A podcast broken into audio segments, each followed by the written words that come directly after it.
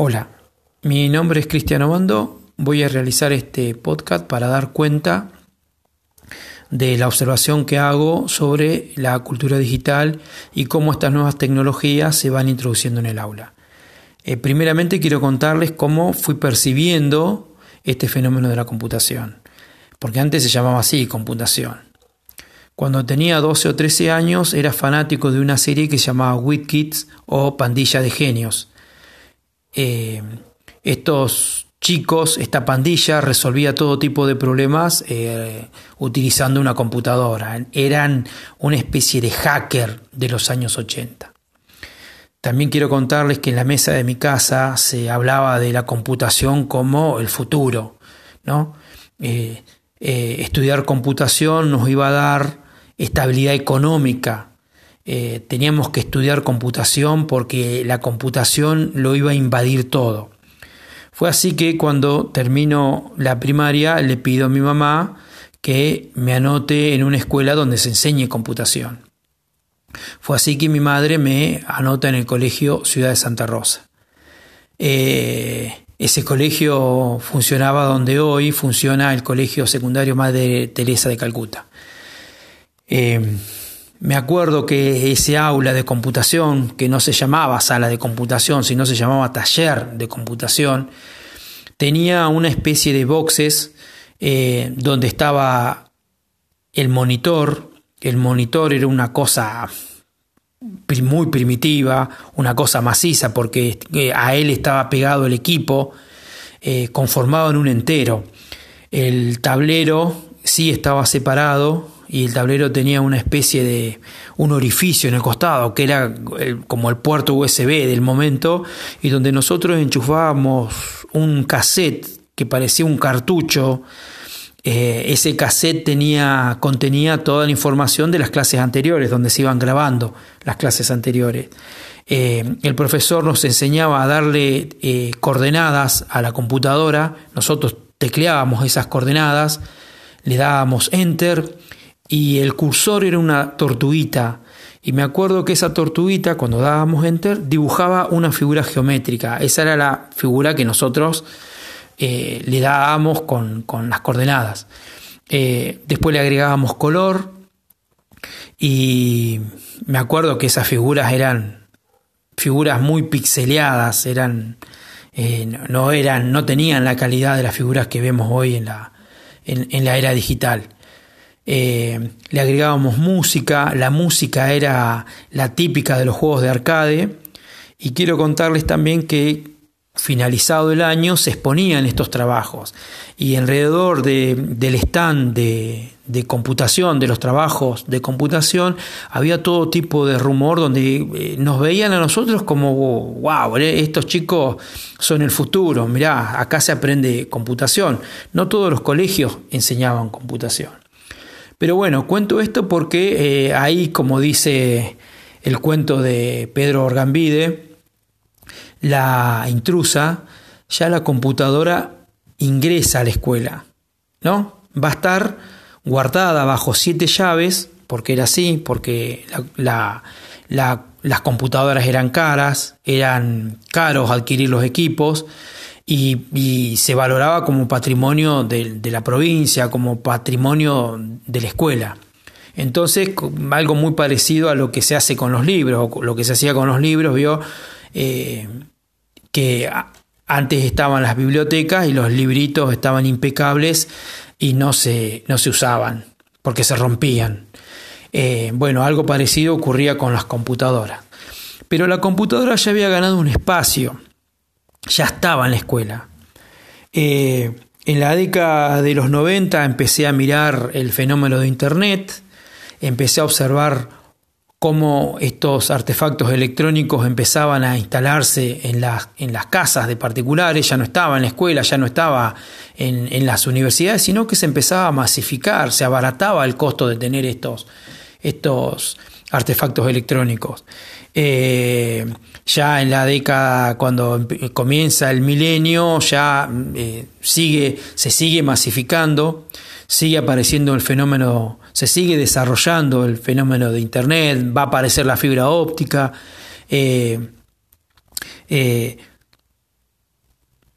en estos primeros tiempos vamos a ingresar a internet y solamente vamos a mm, vamos a poder leer, buscar información, pero no lo vamos a no lo vamos a intervenir. No vamos a poder intervenir esos textos, esa información que aparece en internet.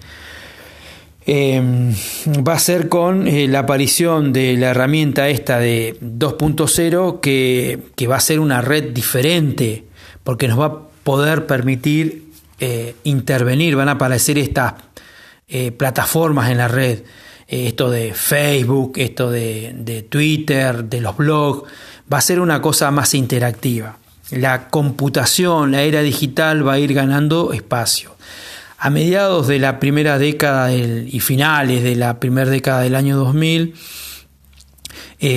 veo que ya está totalmente masificado, que aparecen las cámaras digitales, que aparecen eh, los celulares eh, de, que se le levantaba la tapita, después otro que se corre la tapita para, adelante, hasta llegar a lo que hoy tenemos. Eh, con estos nuevos cambios vamos, vamos a observar que ya la cultura digital ingresa al, al aula. Eh, quería contarles esto de cómo yo percibí eh, eh, el fenómeno de la computación porque, como dicen los autores que estamos leyendo, yo pertenezco a esa generación X que vio, que estuvo en el umbral de la computación, de la cultura digital. digo umbral porque yo creo que ya estamos inmersos en este proceso.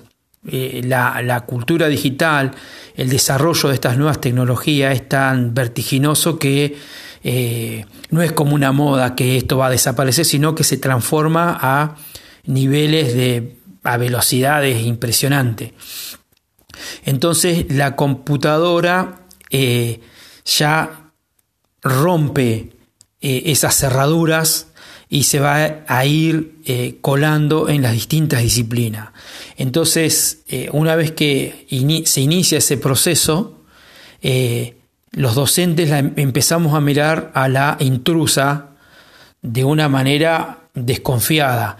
Ya no somos nosotros los que impartimos los conocimientos, sino que este fenómeno de las redes sociales, de, de la Internet, de, las plataformas viene a competir con nuestro saber. Entonces es ahí donde nos encontramos con este, con este, con este problema.